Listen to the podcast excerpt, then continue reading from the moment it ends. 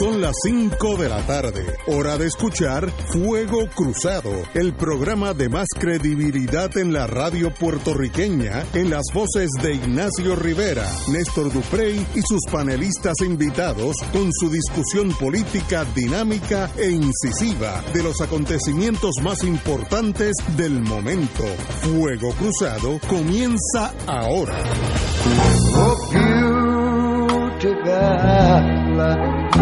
Far spacious skies, far amber waves of grain.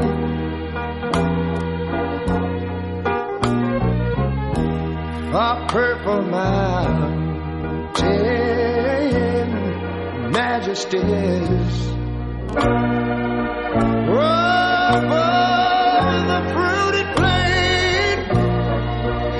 Now, wait a minute.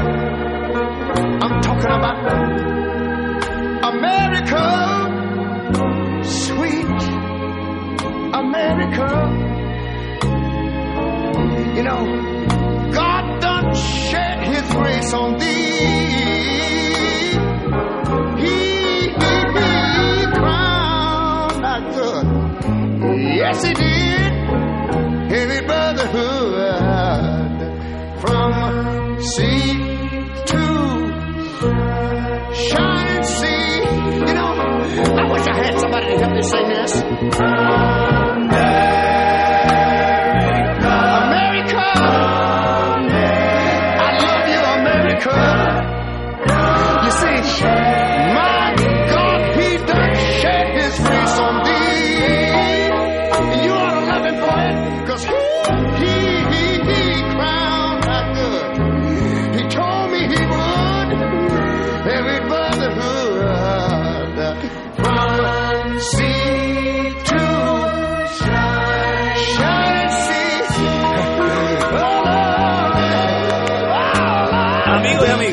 Empezamos Fuego Cruzado hoy con América the Beautiful.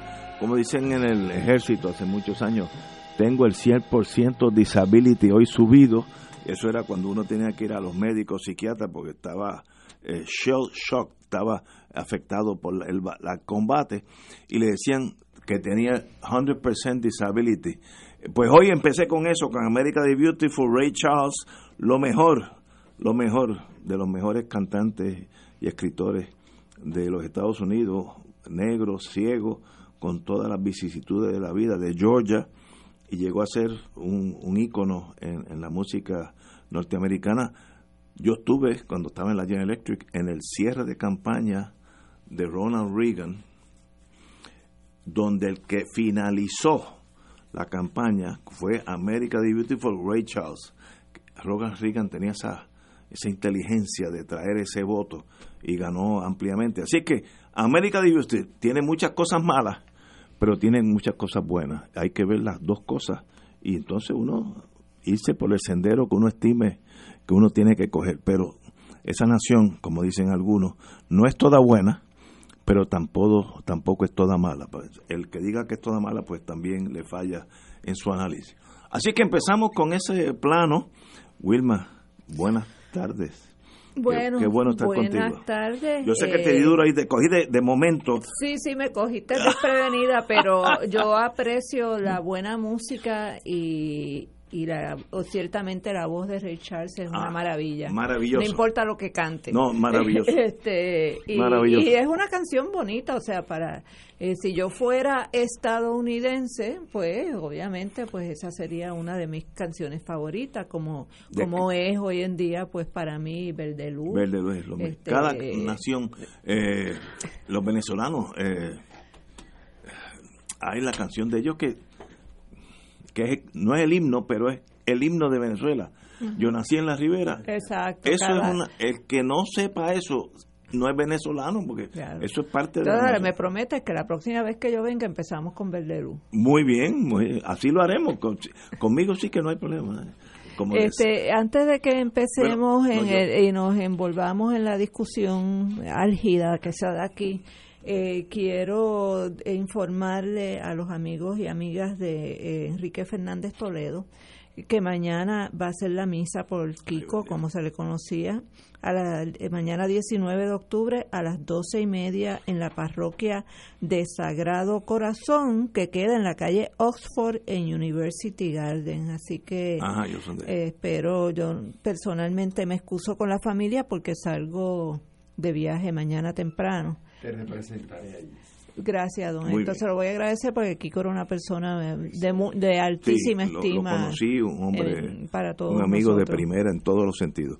Oye, pero ven acá, tú me dijiste, la compañera Wilma Riverón, yo estaba en la oficina, como dicen en inglés, romancing the stone, disfrutando la vida, y ella me dice, mira, el viernes que viene no puedo venir porque estoy en Azerbaiyán. Ningún ser humano me puede decir eso a mí sin que me me despierte la curiosidad. La curiosidad. Primero lo que hice, cogí el mapa, que yo tengo allí un libro de mapa, y ya lo, lo localicé. Queda lejísimos de Europa, olvídate de aquí. Entonces la segunda pregunta es, ¿qué hace la compañera Wilma Reverón en Azerbaiyán, donde no llegan, ni los europeos llegan? ¿Qué, ¿Qué usted va a hacer por allí, merodeando por Azerbaiyán el viernes que viene? Pues mira, eh, salgo mañana camino rumbo a Moscú, que es de donde vamos a tomar entonces el para Azerbaiyán. Estamos hablando de una eh, nueve horas más, cuatro horas más, tres más cuatro más, este, unas 17 horas de viaje. Un día volando. Eh, eh, sí, vamos a estar un día volando. Me acompaña el copresidente del Movimiento Independentista Nacional Ostosiano, Francisco Santiago, y el Movimiento Independentista Nacional Ostosiano pertenece como miembro observador eh, como movimiento de liberación nacional al movimiento de países no, no alineados. Hemos heredado esa, esa membresía que viene desde el MPI en 1964, que después pasó al PCP, después pasó al nuevo movimiento independentista puertorriqueño y hoy en día pues el MIN eh, ostenta esa representación en ese movimiento. Hay lo que se llama la cumbre de jefe de Estado. El movimiento tiene alrededor de 120 países miembros, más tiene como 12 países observadores. Eh, está compuesto por países en desarrollo mayoritariamente, como son los países de África, Asia y América Latina, pero hay países, por ejemplo, como Azerbaiyán, que, esta en esta cumbre de jefe de Estado se convierten en los presidentes, pasa a la presidencia de Venezuela a Azerbaiyán. Eh, y Azerbaiyán le dicen la París del Mar Caspio es bellísima. Yo tuve la oportunidad de ir eh, el año pasado también, que hubo una reunión ministerial de movimiento allá. Eh, es una capital bellísima. Ellos han sabido eh, fusionar lo moderno con lo antiquísimo. es un país donde tiene la, la, la singularidad de como fue colonia de la Unión Soviética en estos momentos, pues ellos tienen una relación con la Federación Rusa un poco tensa, ¿verdad? Siempre, porque en el 1994, cuando ellos eh, declararon su independencia, eh, tuvieron una invasión de la Unión Soviética en aquel momento eh, desafortunadamente presidida por, por Boris Yeltsin, eh, hicieron una masacre de jóvenes luchadores por la independencia. Hay un, hay un monumento muy lindo eh, con, las, con, con las tarjas, con las fotografías, las fechas de nacimiento, y todos eran personas entre en sus 20, 30 años, murieron alrededor de 600 jóvenes luchando por la independencia de su país. y Azerbaiyán, pues, ahora mismo están en movimiento países no alineados, pero a la misma vez son miembros observadores de la OTAN, eh, tienen una muy buena relación con Estados Unidos y con los países de la OTAN, obviamente, eh, y son eh, un país riquísimo, tienen petróleo, tienen gas licuado, pero han sabido mantener un balance entre la explotación de esos recursos naturales y no poner todos los huevos en la misma canasta y mantener una riquísima agricultura. Ellos son el granero de esa parte del mundo. Ellos le exportan alimentos a, a la Federación Rusa y a todos los países alrededor. Tienen una eh, controversia de siglos con Armenia. Ellos son, eh, eh, ellos son euroasiático, indoeuropeo, son muy parecidos a los turcos, o sea, los turcos y los azerbaiyanos son germanos. Este y por la misma razón pues tienen ese conflicto centenario con Armenia. Eh, y ahora mismo tienen un sistema capitalista pero tienen educación gratuita a todos los niveles. Ellos entienden que, que el ser humano es el recurso más importante de un país. Y eh, no solamente tienen educación gratuita a todos los niveles, sino que cualquier joven azerbaiyano que quiera estudiar doctorado en cualquier universidad del mundo, el gobierno les paga absolutamente todo para que vayan a la Sorbona de París, a London School of Economics, a Oxford, a Cambridge, a Harvard, a donde quiera que, que los admitan. Y están pagos por el gobierno porque entienden que el desarrollo de, de, los seres humanos es lo más importante, además de salud completamente gratuita y eh, eh, pero y mantienen se mantienen dentro de una economía de libre mercado. Eh, el, el presidente y la vicepresidenta son marido y mujer eh, un poco le dicen el House of Cards de, de esa región, eh, y aunque son 99% musulmanes, como estuvieron bajo la égida de la Unión Soviética durante tantas décadas, no tienen las leyes de Sharia, las mujeres eh, de hecho visten muy europeamente muy europeamente eh, y beben bebidas alcohólicas o sea no no, más europeo que asiático. Eh, exacto pero pero son 99% eh, musulmanes de la religión musulmana. Y han sabido mantener un balance en la región. Ellos no se meten con nadie salvo con los armenios que los armenios y ellos se mantienen en batalla continua. De hecho, hay un pedacito de, de Azerbaiyán dentro de parte de Armenia y, es una situación geopolítica un poco complicadita. Eh, pero vamos para allá, a esa cumbre de jefe de Estado eh, donde ellos asumen la presidencia y el Movimiento de Países Alineados es el organismo multilateral más importante después de las Naciones Unidas porque tiene el mayor número de países miembros y ahí se discuten asuntos, hay montones de reuniones bilaterales cuando hay estas estas reuniones de jefe de Estado, aprovechan para verse gente que de otra manera no se reuniría, pero ahí se discute, por ejemplo, el tema del mal de China, es uno de los que más controversia siempre trae dentro del movimiento, este y, pero el enfoque siempre ha sido desde su fundación eh, la no intervención el derecho a la autodeterminación, eh, la, búsqueda de soluciones a la pobreza en el mundo, eh, la paz mundial, eh, el diálogo internacional. esos han sido los objetivos del movimiento. cuando lo fundaron, tenían unos líderes extraordinarios, como era en aquella época Nerú de la India, este Sukarno de Indonesia, Mirkal Cabral de Angola, este Tito, el de Yugoslavia, eh, y, de ahí es que evolucionó al día de hoy. Tenemos que volver con este tema porque tengo varias preguntas para su señoría y vamos a una pausa y regresamos con Fuego Cruzado. Fuego Cruzado está contigo en todo Puerto Rico.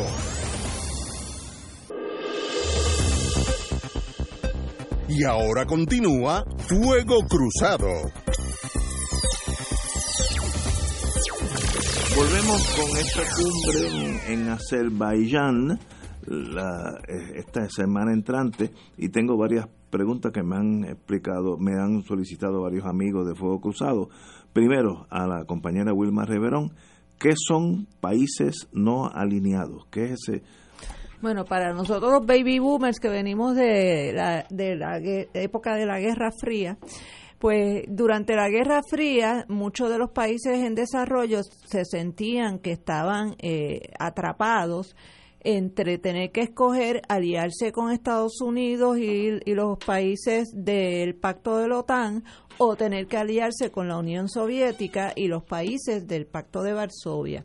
Y entonces se reunieron eh, e, estos grandes líderes que mencioné ahorita, eh, y decidieron que ellos no tenían por qué tener que escoger entre ninguno de los dos bloques, eh, que ellos tenían que tener las mejores relaciones con todo el mundo porque las necesidades de desarrollo así se lo, se lo exigían. Palabra, países neutrales, no están ni con un bando ni con ni el con un bando ni por eso se llama no alineado. No alineado, ok, neutrales.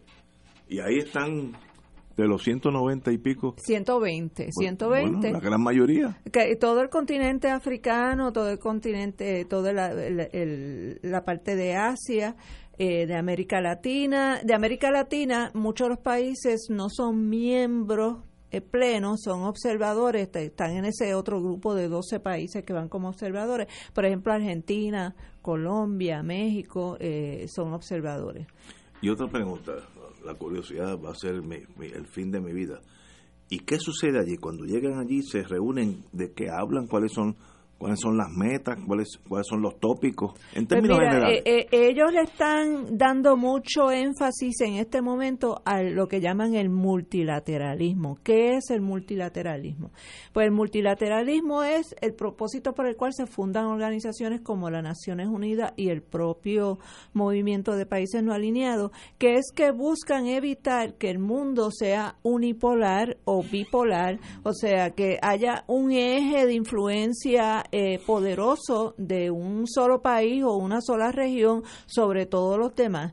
Eh, el multilateralismo, multilateralismo busca que todos los países puedan interactuar en condiciones de igualdad, de respetar eh, el principio de la soberanía de unos y los otros, el principio de la no intervención, el principio de la autodeterminación, el derecho a, a cada país eh, tener el control de sus recursos naturales y poder explotarlos para el beneficio de su pueblo y no que vengan otros eh, estados extranjeros a apoderarse de los recursos naturales de los distintos países, que es ¿verdad? una de las grandes tragedias de los países en desarrollo, que son riquísimos, riquísimos en recursos naturales, eh, pero debido a la forma en que funciona el capitalismo mundial, eh, pues esos recursos naturales usualmente son explotados no para beneficio de los países que son dueños de recursos, sino para aquellas multinacionales que son los que tienen las tecnologías muchas veces para, para, para hacer las, las exploraciones y la explotación, y entonces termina eh, abriéndose esa brecha de desigualdad que vemos que hay entre el sur y el norte, ¿verdad? Que en el sur, los países del sur, que son el, continente latinoamericano, y el continente africano eh, y algunos de los países de, de, Asia, eh, pues tienen esas grandes eh, poblaciones en extrema pobreza. América Latina, por ejemplo, es el, el, continente más desigual del mundo, no porque no tenga más riquezas que, que otros. Por ejemplo, en África hay eh, una gran desigualdad pero no hay las, las oligarquías esas poderosas que hay en América Latina, donde hace que entonces la riqueza de América Latina se concentre en unas poquísimas personas que controlan la riqueza del continente, mientras que hay millones de personas, estamos hablando de 600 millones de personas, eh, de las cuales pues todavía hay muchísimas en, en, en pobreza extrema o eh, o en pobreza, ¿verdad? Este, no, no quiero decir normal porque la pobreza no debe ser normal nunca. Este, Rutinaria. En, lo que nosotros como, conocemos como pobreza, ¿verdad? Porque hay unos niveles de, de miseria. Exacto. Eh, y, y por eso el movimiento Países No Alineados es importante en el sentido de que es una plataforma donde los países en desarrollo, que son los que están en desventaja económica frente a los, a los por ejemplo, el grupo de los G7, ¿verdad? De, de Estados Unidos, Francia, Inglaterra, etcétera, este, pues pueden dialogar entre sí, ponerse de acuerdo para, para eh, tener unos, unas metas de desarrollo que, que, puedan compartir y que puedan eh, muchas veces trabajar en conjunto o intercambiar los unos con los otros. Interesantísimo. Y eso es la semana que viene. Otra pregunta que te tengo. ¿Qué acuerdos se llegan allí, si alguno, en el sentido económico, político, de, de, de transportación de un país a otro, visado? ¿Se llegan a acuerdos eh, específicos o es más bien lo que debe ser el mundo en el futuro? Y, de eso, como yo no sé nada, te pregunto. Pues mira, eh, básicamente ellos lo que hacen es que preparan un documento, una declaración que es la que se va a aprobar en la cumbre. Y en esa declaración se tocan los distintos temas eh, que les preocupan en estos momentos. Eh, como mencionó ahorita, pues uno de los temas que más eh, controversia causa es lo del mal China, del mal de la China. y casi siempre cuando se llegan a acuerdos de lenguaje, puede ser que haya algún país que haga reserva sobre esos acuerdos de, de, lenguaje. Esa declaración, pues, es como una guía de, de política internacional, eh, de principios de política internacional, pero desafortunadamente no tiene eh, una, una consecuencia de que, de que se pueda obligar a ningún país aun cuando haya votado a favor de esa política, de tener que actuar conforme a esa política. Un ejemplo de ello, por ejemplo, Puerto Rico. Puerto Rico eh, tiene varios párrafos eh, siempre en, la, en las declaraciones, tanto de las ministeriales como de las cumbres de jefe de Estado, sobre el derecho a la autodeterminación e independencia del pueblo de Puerto Rico. Y uno pensaría que entonces si vamos a la Asamblea General, pues que vamos a tener 120 votos a favor. Pues no, pues no funciona funciona así. Eh, a pesar de que 120 países eh, aprueben esa declaración y nos reconozcan ese derecho, si llegamos a la Asamblea General, cada país va a votar como le convenga de acuerdo a los intereses geopolíticos que tenga en esos momentos. Y enfrentarse a Estados Unidos, pues una de las cosas que los países en desarrollo le huyen como, como el diablo a la cruz, porque eh, Estados Unidos es un enemigo poderoso eh, y muchos de ellos dependen de, de, subsidios, de financiamiento, de ayudas económicas este, de Estados Unidos, así que igual que también dependen de la Federación Rusia o dependen de China, en la medida en que la Federación Rusa y, y la República Popular eh, China han ido eh, adquiriendo más protagonismo en la escena geopolítica internacional y más poder económico en esa medida, pues pueden influenciar las declaraciones, aunque ellos no son miembros, pero China va a estar allí de observadora, la Federación Rusa va a estar de observadora, Estados Unidos pues tendrá su gente, ¿verdad? A través de, de, sus múltiples eh, accesos. Sabemos de eso. China en estos días, yo, yo como retirado de la Guardia Costanera o del Navy, recibimos todos los oficiales un magazine todos los meses que se llama Proceedings, que es por donde ver Navy, ese tipo de cosas. Uno no se vuelve totalmente obsoleto, por lo menos sepa qué está pasando. Y China lanzó hace como seis meses su tercer portaaviones al agua. Este últimos dos han sido hechos en China. El primero era uno ex ruso, eh, ex soviético que lo compraron y los otros dos han sido chinos. Y obviamente los, los observadores de ese mundo dicen, cuando tú tiras portaaviones al agua de los más modernos que hay, tan modernos como los de Estados Unidos, es que tú vas a exportar tu influencia a otro lado. Porque si tú lo que te interesa es una batalla defensiva, que te ataque los rusos, los americanos, tú necesitas portaaviones, tú necesitas tanques, artillería, eh, soldados, etcétera, etcétera. Así que, obviamente, la visión de China sobre los chinos, sobre el rol de ese país, que derecho tienen a ser importantes, es que en el futuro ellos tengan una injerencia mucho más importante por lo menos en la cercanía, el mar chino, etcétera. Así que yo veo un conflicto a la larga de intereses entre los chinos y los norteamericanos eh, porque ahí e, ese mar es lo que los Estados Unidos pues vela como, como una gallina celosa de sus pollitos y los chinos quieren entrar allí, influenciar, ser el, el factor económico, el factor político. Así que eso no va a ser tan sencillo. Así que ese mar de China, hasta ahora casi desconocido por los norteamericanos, vamos a estar oyendo más y más de él en los próximos años. La, la isla de Guam, casi, ah, que tú tuviste allí hace unos días, va a expandir su, su base naval casi cinco veces en tamaño en los próximos años.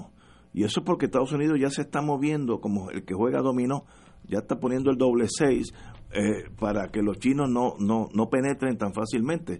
Así que veo ahí, y cómo eso afecta a ese tercer mundo, los países no alineados, pues eso habrá que verlo paso a paso. Pero interesantísimo que tú estés allí y cuando venga, además que de más está decir que vas a tener un debriefing, como dicen allá en inteligencia, qué pasó, qué acuerdos se acordaron, qué acuerdos eh, eh, se lograron entre todas esas naciones, etcétera, etcétera. Interesantísimo que esté por allá. Yo tengo una pregunta para, para Wilma, luego de dar las buenas tardes. Eh, y excusarme porque llegué tarde, porque estaba atendiendo obligaciones de mi oficio.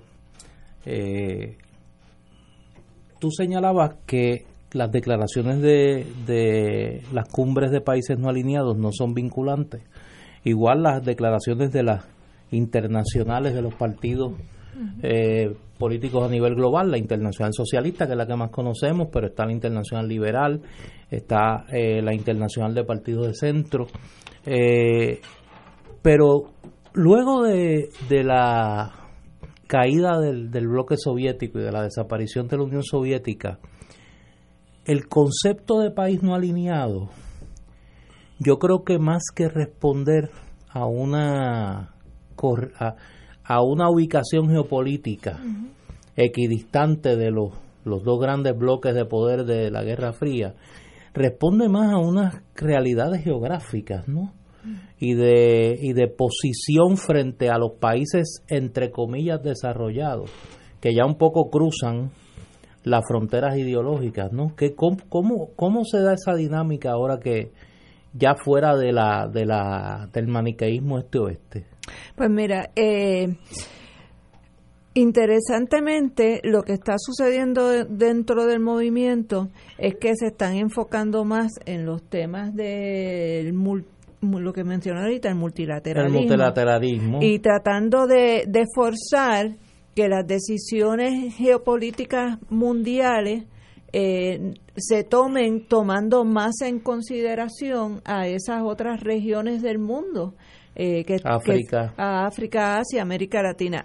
El, el, defecto que tienen es que a pesar de que se ponen de acuerdo para declaraciones, como mencioné ahorita, que no son vinculantes, cuando llega el momento de las votaciones, si ellos votaran en bloque para cualquier cosa en Naciones Unidas, siempre estarían dominando las posiciones. Y entonces, eh, un poco, pues se cae en la dinámica que se da a nivel internacional. Por ejemplo, cuando es el tema del bloqueo contra Cuba, ellos cierran fila con Cuba porque Cuba eh, a través de su trabajo en los países africanos, la defensa de, los angolanos y, la lucha contra el apartheid, eh, pues tiene un prestigio y tiene una lealtad eh, que, que se ha mantenido ahí a través de todos los años. Y ellos votan en bloque en contra de, del bloqueo de Cuba. Bueno, de los 193 países sacan 190 eh, votos.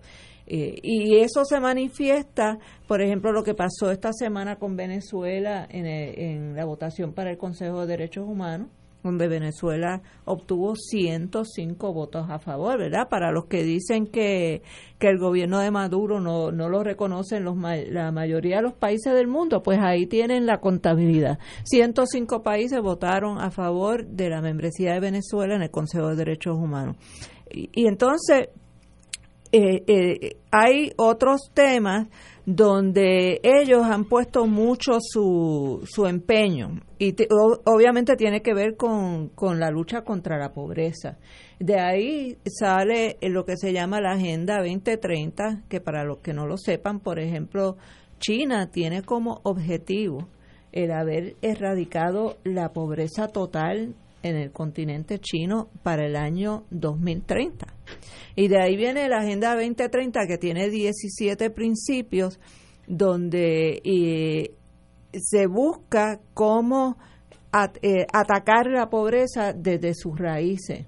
Eh, y eso es uno de los temas donde más activos pues están eh, los países que pertenecen a, los no alineados, todo lo que tiene que ver con los temas de la Convención del Mar, por ejemplo, de defender los recursos del mar en sus costas, eh, pues, y la infinidad de temas que se tocan en Naciones Unidas. El, el problema que tienen es ese, que no tienen la disciplina de, de votar en bloque siempre.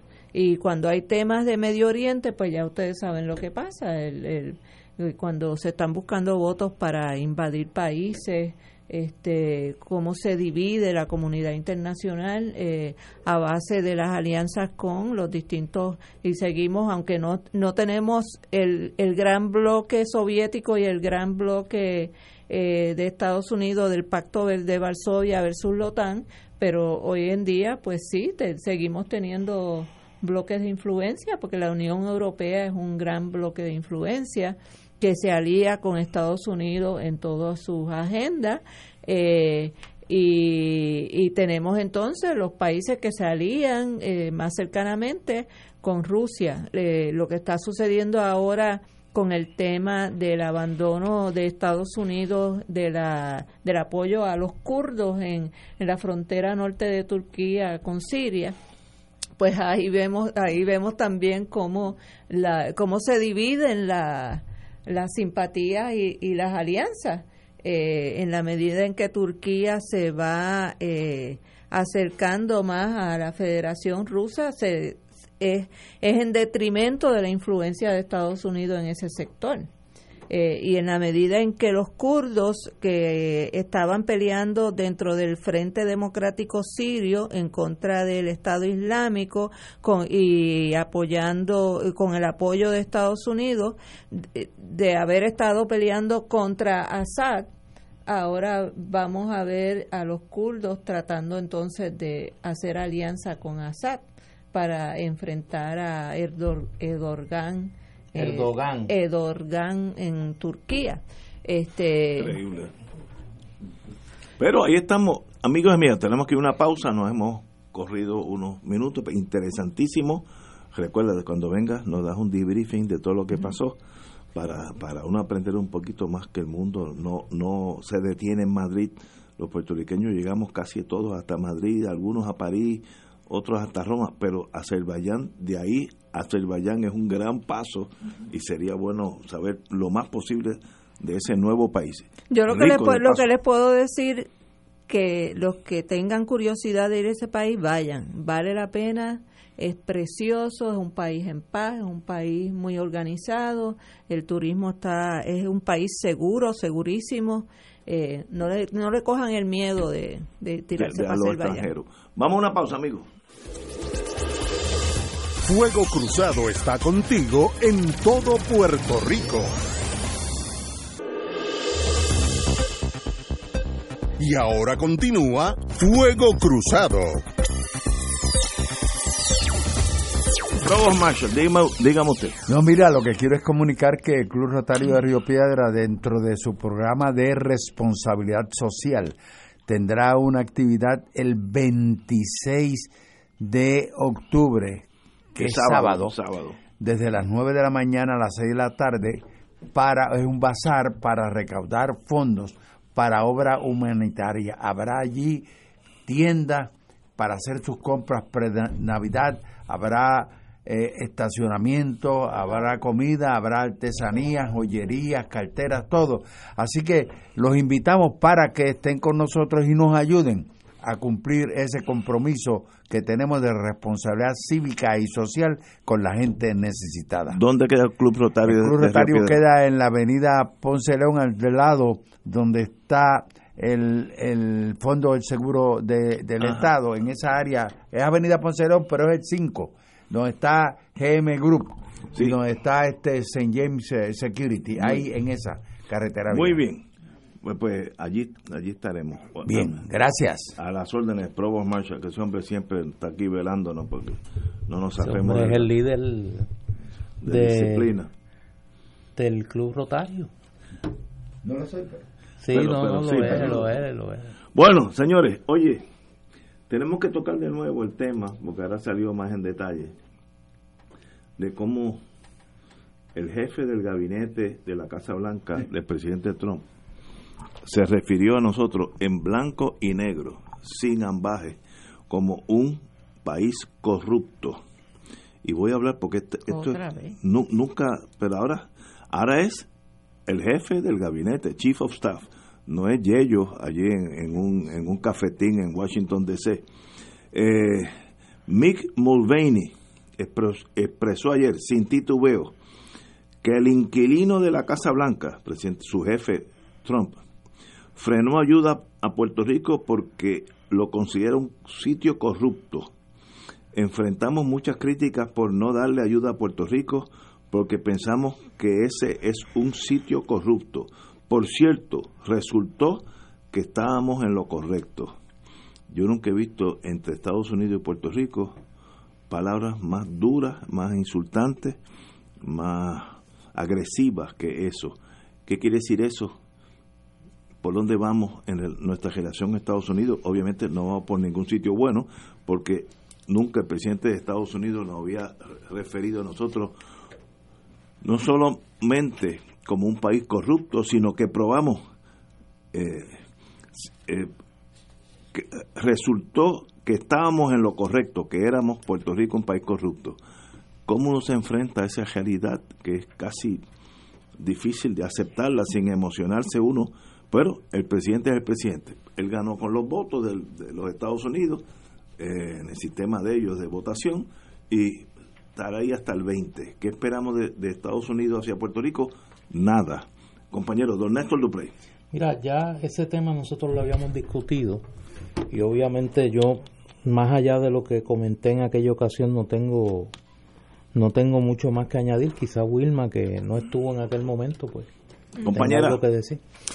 Pues mira, lo interesante de esto es que eh, quien habla, el presidente de Estados Unidos, a través de su jefe de gabinete, hoy en día está siendo emplazado porque desde su posición de presidente de los Estados Unidos está utilizando eh, sus propios negocios para darle servicios al gobierno.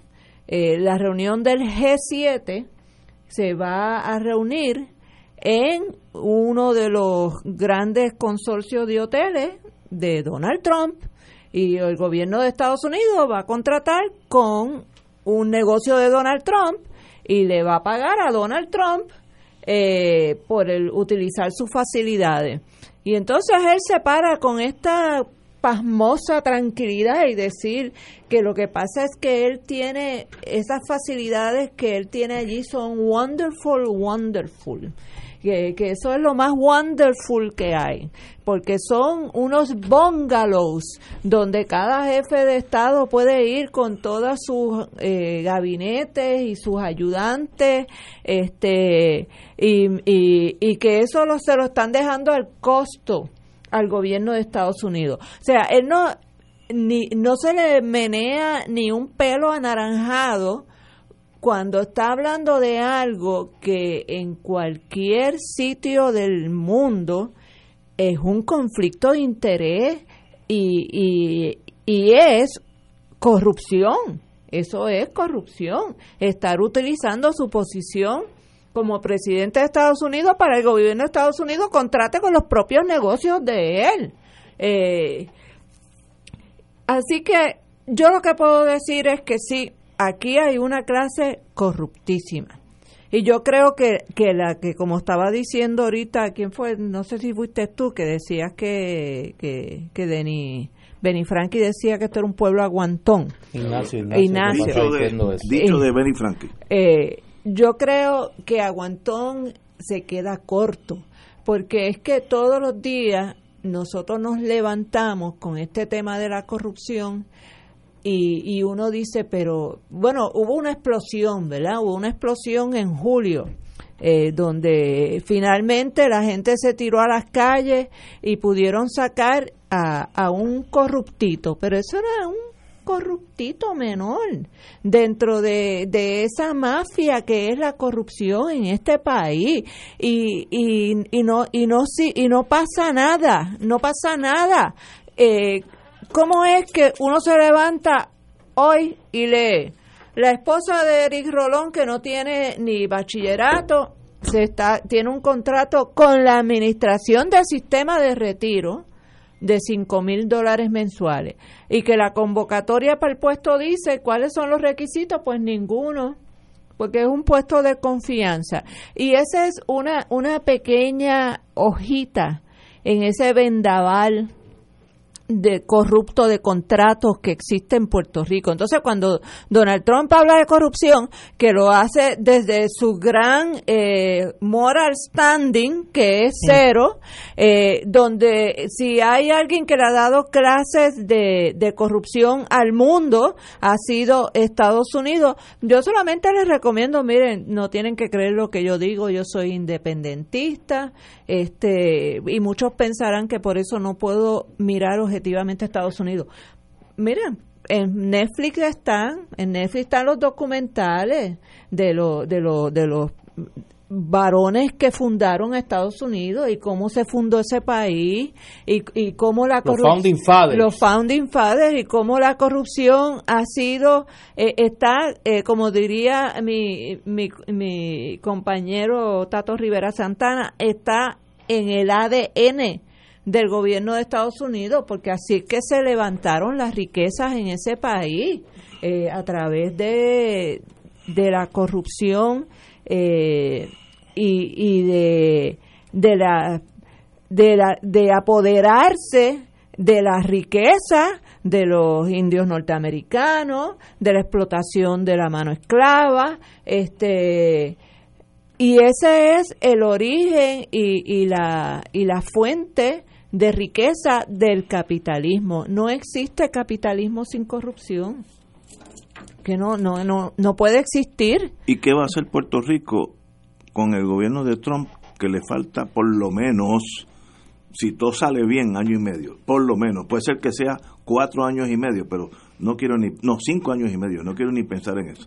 ¿Qué vamos a hacer nosotros? Lo que pasa es, Ignacio, que eh, esté Trump o no esté Trump, mientras nosotros sigamos atados por el cordón umbilical con los Estados Unidos, nunca vamos a poder tomar decisiones para atajar nuestros propios problemas. Mira esa Junta de Control Fiscal. No hay un conflicto de intereses obvio entre Carrión y, y el otro que nombraron González, el CAO, el famoso CAO, eh, que fueron parte y importante. Caco García, José Ramón González. Eh, exacto. Carrión, tercero todos tuvieron participación en el gobierno de Fortuño en cuestiones de emisiones de deuda, pertenecen a instituciones financieras y bancarias que se benefician de la deuda de Puerto Rico. Entonces son los que nos ponen a, organizar, a, atender el sistema, el, problema de la quiebra de Puerto Rico, los mismos que ayudaron a quebrarnos.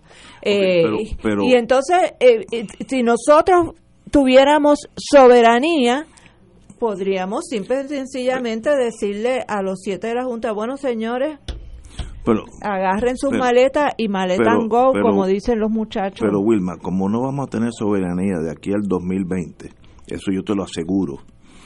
Es más, si quieres apostar una botella de vino, lo hacemos ahora mismo. Eh, estoy vacilando.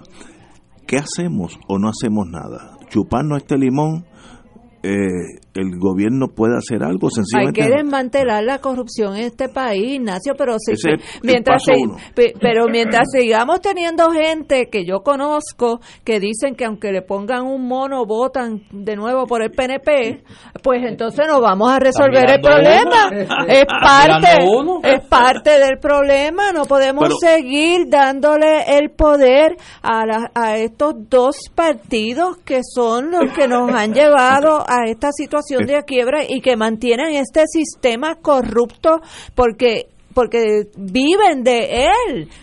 muy bien, pero ya ya veo que tú tienes una posible solución es moverse a eh, eh, alejarnos de los dos partidos tradicionales y buscar otra opción. Eso es lo que te está es que hay que, hay que salir, hay que quitarle poder a esos dos. Mientras eso suceda, las cosas seguirán como están bueno, pues ¿qué, qué, vamos a hacer? ¿Vamos a tirarnos a la calle a pedirle la renuncia a Wanda Vázquez porque no acaba de pedirle la renuncia a los que quedaron de la manada azul empotrados en el gobierno? Y entonces sigue la mujer de Eric Rolón cobrando cinco mil mensuales, sigue Edwin Mundo y la mujer eh, metiéndose un millón de pesos en contrato y no pasa nada. Porque nadie le mete mano. Los federales hicieron un tour de relaciones públicas cuando llegó este señor eh, Que, que, muchachos, que eso iban a ver, venir los arrestos, que se prepararan, que, que les iban a dar pon para, para la carretera. y no pasa nada. Según tú, y yo creo que tú tienes algo de razón, hay muy poco que se, que se puede hacer excepto tirarnos a la calle. En las próximas elecciones. y seguir en las calles. Vamos a una pausa, amigos. Esto es Fuego Cruzado por Radio Paz 810 AM. Y ahora continúa Fuego Cruzado.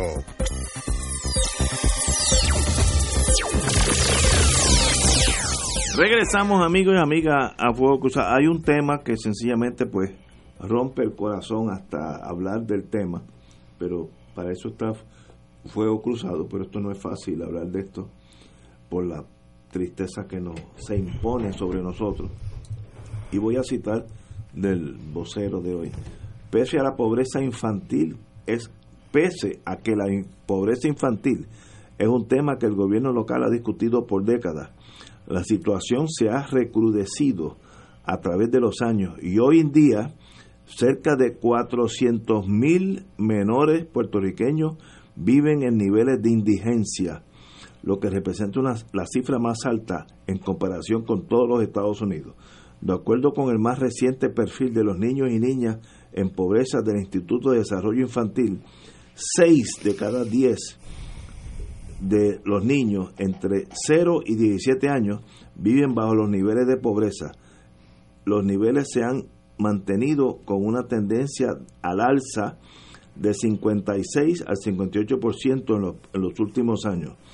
Eh, la situación, en vez de mermar, se ha agudizado por falta de una política pública concreta y eficiente que contribuya realmente a atajar la situación. En eso estoy de acuerdo. Esto no es algo nuevo, es una situación que lleva décadas. Los niños tradicionalmente son los que están bajo las peores condiciones de pobreza. No existe una estrategia gubernamental para reducir la pobreza y mejorar las condiciones de la vida de la familia, comentó la socióloga y amiga de Fuego Cruzado Linda Colón, experta en términos de pobreza, en, en temas de pobreza. Sencillamente es una cosa tan patética, tan dolorosa, que se hace difícil hasta analizar el tema. Wilma. Pues mira, eh, yo quería que habláramos de esto porque es un tema que muy pocas veces se discute a profundidad y, y pues y pasa el reportaje hoy y seguimos en la rutina diaria de la vida y aquí no pasó nada y los niños siguen pobres y nadie se está ocupando de ellos. Eh, yo creo que uno de los, de los grandes retos que enfrentamos como pueblo es tomar una decisión de política pública de acabar, de atender, de atajar de cualquier manera posible disminuir los niveles de pobreza en este país. Eh, y eso eh, hay varias formas de atenderlo. Que, que en Puerto Rico se intentó hacer algunas cosas desde el programa de comunidades especiales que desafortunadamente lo desmantelaron este y nos quedamos sin ningún tipo de política pública que esté enfocada, decidida y centrada en el tema de la pobreza. Y obviamente, pues estos niños, estos seis de cada diez, niños que están viviendo en niveles de indigencia en este país, eh, están destinados a un futuro eh, de marginación si no se ataca el problema desde ya. No se puede esperar ni un día más. En el mundo se están discutiendo muchísimas formas de acabar la pobreza. Desafortunadamente en Puerto Rico nosotros vivimos aislados del resto del planeta porque no tenemos esa participación en los diálogos internacionales. Pero ahora mismo le acaban de dar el Premio Nobel de, de, de, la Paz a una pareja, eh, Banerjee y Dufo, que se han ganado estos premios eh, precisamente eh, por sus esfuerzos en disminuir, creo que es el Premio Nobel de Economía. De Economía. De, Desarrollo, exacto, perdona. El de la paz se lo dieron al presidente de Egipto. Este, eh, porque se han dedicado a estudiar la pobreza y entonces ellos han adaptado. El presidente de Etiopía le dieron. De Etiopía, por lo de Eritrea. Exacto. Exacto. Gracias por corregirme, yo soy despistadísima con los nombres. Este es que era, era difícil porque el otro era el presidente de Egipto y Sí, sí, sí, sí, muchacho lo menos que ha hecho es ganarse el premio Nobel Es, verdad. Este, entonces eh, que estoy aquí concentrada con con Benergy y Dufo. Ellos han eh, atendido eh, problemas de pobreza en la niñez eh, dividiendo los temas en, en segmentos ¿verdad? Porque si uno trata de atacarlo todo a la vez, pues eh, resulta en, una faena casi imposible. Entonces ellos han concentrado su esfuerzo en salud y educación. Y los resultados que están teniendo eh, son admirables, por eso es que le dan el premio Nobel de la Economía, específicamente Economía de Desarrollo porque han podido eh, sacar, ayudar a sacar de la pobreza a miles de niños en la India. Están, estamos hablando de 5 millones de, niños. Este, a niños en Kenia, eh, en África, eh, donde la atención de proveerle unos, unos recursos de educación que no son recursos que requieren cantidades millonarias, sino eh, proyectos humildes eh, que, que, surgen de las, propias las propias bases comunitarias, eh, servicios de salud enfocados en pequeñas escalas, en pequeñas comunidades, y, y esa combinación de educación y salud ayuda a que esos niños puedan desarrollarse a plenitud y seguir avanzando en su educación y en su desarrollo. Y esa es, ha sido reiteradamente la, la solución a sacar a los niños de la marginación y la pobreza. Y cuando uno logra eso, uno también los saca de la violencia que es lo que estamos viviendo en Puerto Rico. Tenemos esos, de esos seis niños de cada diez, ¿cuántos de ellos podemos encontrar en Ramos Antonini, por ejemplo. Esos ciento y pico de niños que no fueron a la escuela el otro día porque estaban sufriendo el, el, trauma de haber eh, sido testigos de una masacre en su comunidad. Eh, ¿Dónde están los servicios de salud mental para esos niños? ¿Dónde está eh, esas escuelas tienen los recursos necesarios para que esas escuelas puedan dar una educación de calidad. Eh, esas comunidades tienen tienen que tener, y yo estoy segura que lo tienen, tanto Ramos Antonini como Sellé, tienen que tener líderes comunitarios que, que, que, de seguro hacen todo lo que pueden con lo poco que tienen. Pero, pero yo estoy seguro que, que eso son la clave para, para empezar a atender, aunque sea raspar por encimita este problema, pero hay que empezar por algún sitio, no podemos seguir ignorando esto. Yo creo que en eso sí que no hay forma de estar de acuerdo contigo. Esto es, si tú quieres matar a un niño, no le des educación, dale una pobreza extrema, etcétera, y lo que creas a los 17 y 18 años es el tiroteo ese en la Valdorioto, lo que sea. Eso se pudo prevenir con un mínimo, como tú dices, un mínimo de esfuerzo. ¿Hay ambiente en Puerto Rico hace 50 años? No, para evitar eso. ¿Qué hacemos? Vamos a una pausa y regresamos con este tema. Fuego Cruzado está contigo en todo Puerto Rico. Y ahora continúa Fuego Cruzado.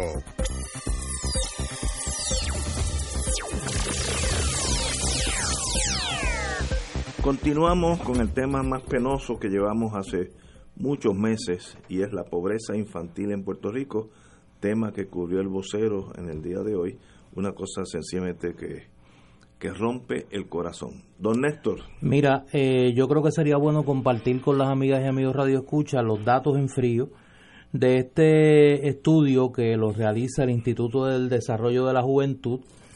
Ellos anualmente publican el perfil de los niños y niñas en pobreza en Puerto Rico. Eh, los números son hablan por sí solos. El 58.3% de los menores entre 0 y 17 años en Puerto Rico viven bajo el nivel de pobreza.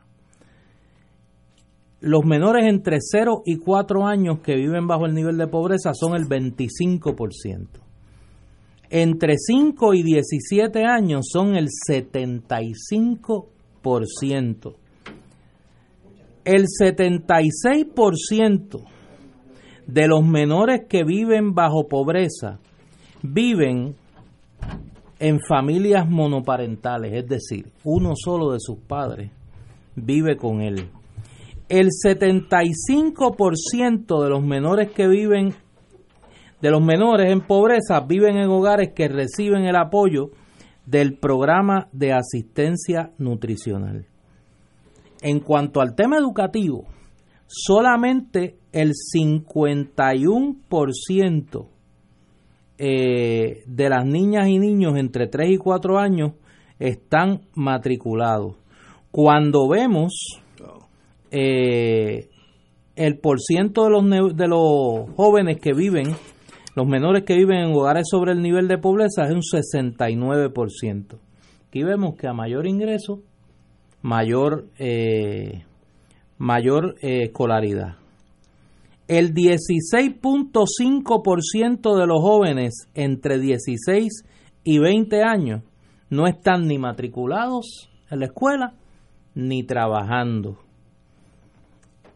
Eh, trabajando en la economía formal. En la economía formal. Los jóvenes entre 16 y 20 años no matriculados y sin empleo son 16.5. Eh,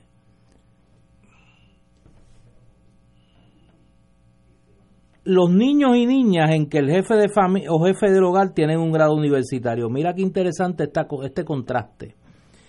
Entre los que viven bajo el nivel de pobreza, solamente el 25%. Los que viven sobre el nivel de pobreza, esa cifra aumenta al 65%. Eh, esos son los números. Y con eso... Ese es el perfil, o sea, pero este es este es un informe que nosotros todos los años en este programa reseñamos, igual que reseñamos el informe que señala que de esas familias de esos niños que viven en familias monoparentales, la inmensa mayoría, la jefa de familia es mujer. Es mujer, sí, es mujer. El 97%. Por eso. Es mujer. O sea, pobre, poca educación. Si tú no incluyes esto en la ecuación cuando discutes el tema de la criminalidad, te quedas cojo. el análisis se queda cojo. Y si tú no incluyes a los actores de la comunidad, porque el problema es que hacen cumbre eh, con especialistas ah, y académicos, pero si tú no tienes allí a Mirta Colón, tú no tienes allí a Papo Cristian, tú no tienes allí a, a los que están viviendo en esas comunidades, conocen cómo se bate el cobre, conocen los problemas, eh, pues entonces seguimos trabajando eh, totalmente desvinculado de la realidad del país. No, no, puede, no se puede seguir hacer, haciendo política pública a espaldas del pueblo, sin la participación del pueblo, que son los que conocen sus problemas. Pero lo que tú estás diciendo es tan y tan obvio que lo difícil es concebir por qué los gobiernos no lo, no lo siguen. O sea, tú estás diciendo una cosa que, que no tiene respuesta en contra si el, si el país no cuida de sus niños, va a tener una pobreza extrema en todos los sentidos, porque ahí va educación, crimen, todo, todo lo malo, malnutrición, etcétera, etcétera. Que estás condenando al 60% del país a seguir siendo pobre. A la pobreza Estamos viviendo ahora mismo el 60% son pobres. Y si seguimos manteniendo a los niños en un 54% de los niños, eso van a ser los, el futuro del país, pobreza. Si con esa niñez no va a haber futuro del país, porque no, no va a haber eh, futuro, un país no puede eh, prosperar si no educa a su gente. Uno de los índices que uno aprende en el mundo de inteligencia es medir la educación pública del país que sea. Si yo voy a Israel, Japón, Finlandia, puedo decir Suiza, eh, etcétera, etcétera, uno ve que el sistema de educación pública es de primera y los países son de primera. Pero aquí, pero, aquí, nos hablan de, cerrar recintos de la universidad, nos hablan de que le quitaron 300 millones a la universidad y le van a quitar 71 millones más. Eh, o sea, eh, nos hablan de cerrar 300 escuelas, cuando las escuelas deberían ser el, el, el pivote, el centro de, las comunidades. Estoy totalmente de acuerdo contigo. Yo me acuerdo una vez que estuve en Buenos Aires con unos parientes de mi hija, que se casó con un uruguayo italiano, y estábamos hablando en una mesa de esa argentina con bifes y chorizo, todas esas cosas bonitas de no hable de, comida que no almorzado. Y, ellos se enteraron del presupuesto de la Universidad de Puerto Rico. Y ellos pensaban que era el presupuesto de la nación de Puerto Rico. Y yo, no, no, solamente eso es la UPR. Me dicen, pero ustedes, ustedes es un país próspero, ustedes no deben tener pobreza alguna. Fíjate, lo mal utilizado ese dinero, cuando gente culta, uno era profesor de ingeniería en la Universidad de Buenos Aires, y el otro es un comerciante de, de válvulas de, de, agua, me decían, pero es que no puede ser tanto dinero en educación, pues ustedes esto debe ser una delicia.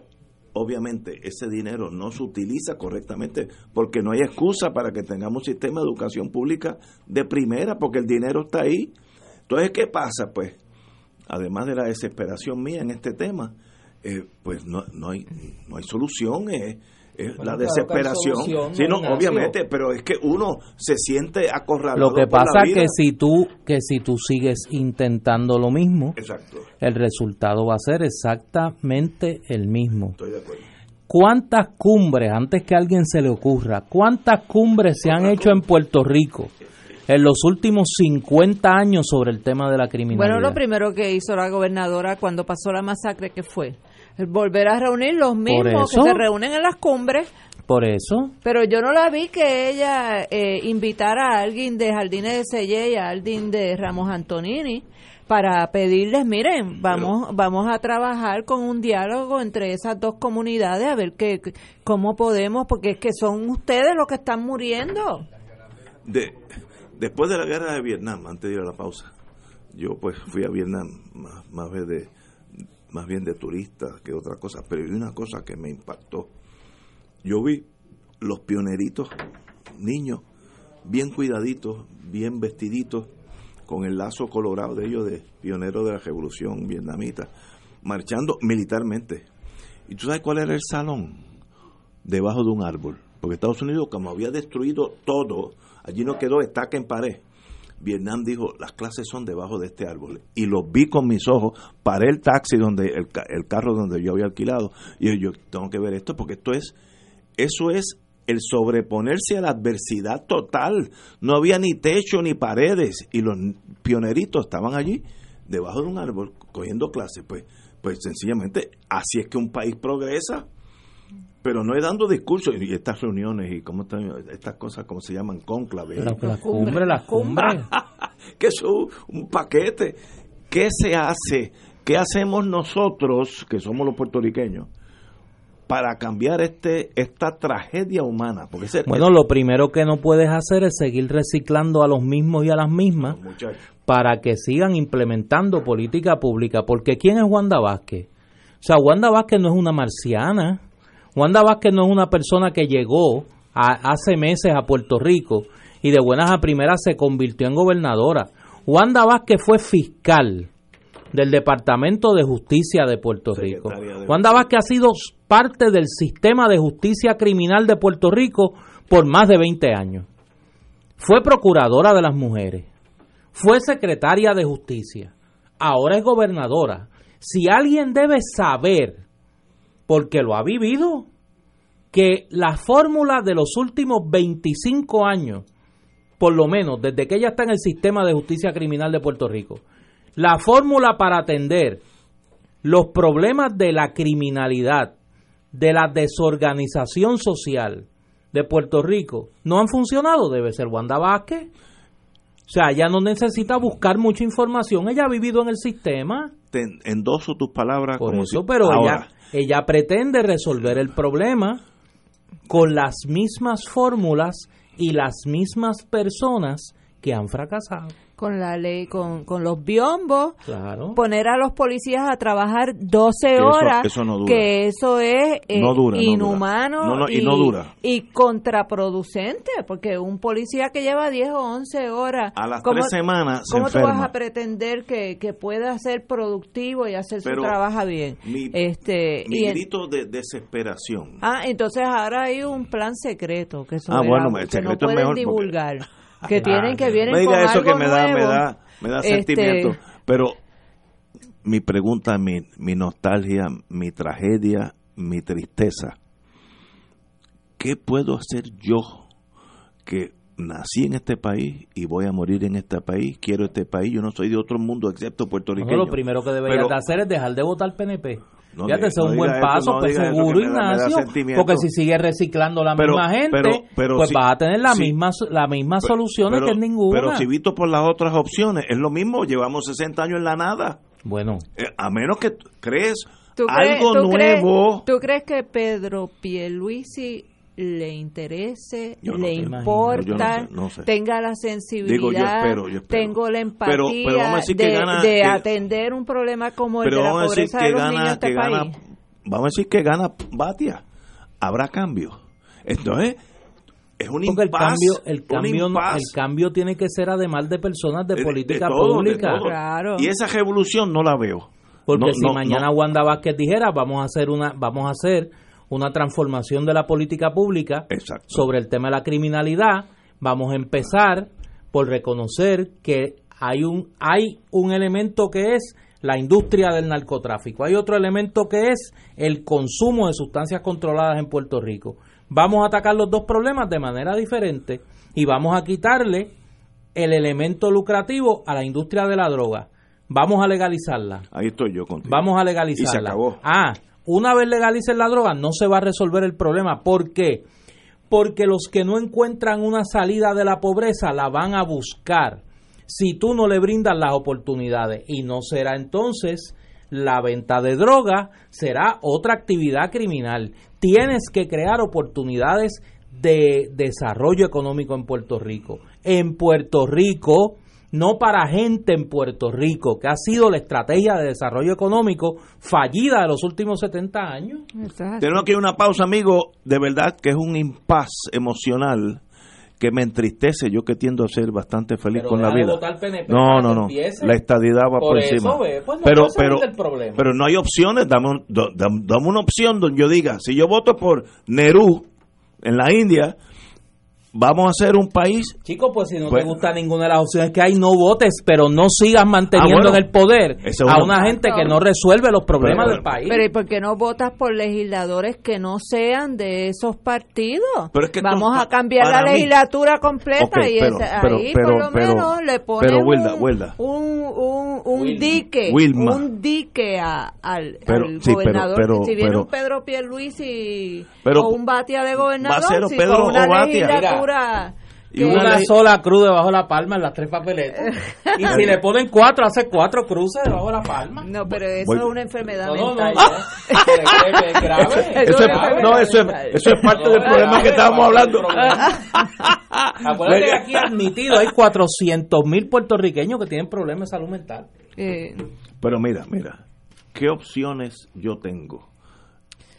Hablando en serio ahora, momentáneamente, ¿qué opción? Cuando digo yo es doña Yuya. Aquí hay dos partidos que son idénticos y uno pues es estadista y otro es, casi siempre preguntas lo pues, mismo. y puede haber una elección con 60 partidos y tú vas a votar por el PNP no depende depende. Sí chicos vas a votar por el PNP si tú lo has dicho. yo no votaría por nada pues, que me aleje de Estados mira, pueden haber partidos comunistas anarquistas fascistas demócratas republicanos demócratas cristianos 70 partidos y tú vas a votar PNP no no fíjate me mencionaste uno que me jala fascismo. Franco. eh, a diablo Ave María, Tú eres parte del problema. Vamos a una pausa. Hay, que coger los ni, Ni en broma. Oye, dije ni en broma puedes decir una Pero cosa. el que, dijo que estaba, no, el que dijo que estaba angustiado fuiste tú. No, yo estoy lo más tranquilo. No porque... ¿Tú sabes por qué? Porque yo no voy a votar por la misma gente.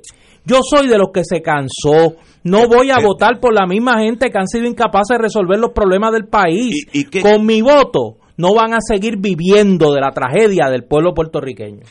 Y, y quiero decirte, amén. No, no vamos a votar por la misma gente, vamos a estipular eso. ¿Y por quién votamos? ¿O me quedo en casa? Porque yo, yo no veo soluciones que diga, bueno, aquí está Nerú. Pues no, Como, no, no, Nerú no existe en Puerto Rico. Señores, vamos a una pausa, amigos, y necesitamos. Ahora, este tema me afecta a mí muchísimo como gran notado. En las últimas elecciones ha habido, te afecta mucho, ha habido alternativas. Te afecta mucho, pero vas a votar bajo la palma. no, más te afecta la palma. Mira, más te afecta la palma. América te da ansiedad. From sea to shining como un amigo mío. Está tres años y diez meses criticando al Partido Popular. Y, cuando ve esa pava, mira, le da escalofrío. le da escalofrío cuando ve la pava. Yo conozco dos de esos, dos amigos. Y acuérdate que hay un partido independentista puertorriqueño con una gente capacitadísima. Uno de ellos es panelista de Fuego Cruzado los, lunes aquí. Hay gente del movimiento. y, ahí viene un nuevo movimiento, el movimiento de Victoria Ciudadana, que va a postular también candidato a la legislatura. Hasta ahora, hasta hoy, Victoria Ciudadana no existe. Hasta hoy. Hasta hoy. Hasta, hoy yo si existe, no vas a votar por él. Depende de lo que vas a votar bajo la palma. Ahora, que no me digan que nos vamos a hablar de Estados Unidos porque me sube la bilirrubina. Vamos a una pausa, amigos, la necesitamos. Fuego Cruzado está contigo en todo Puerto Rico.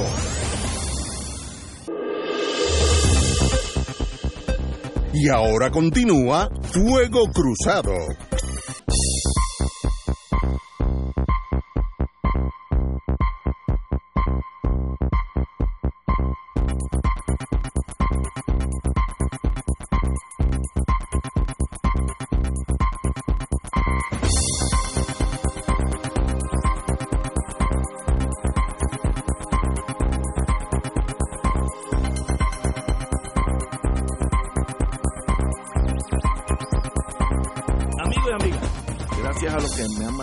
Hate messages.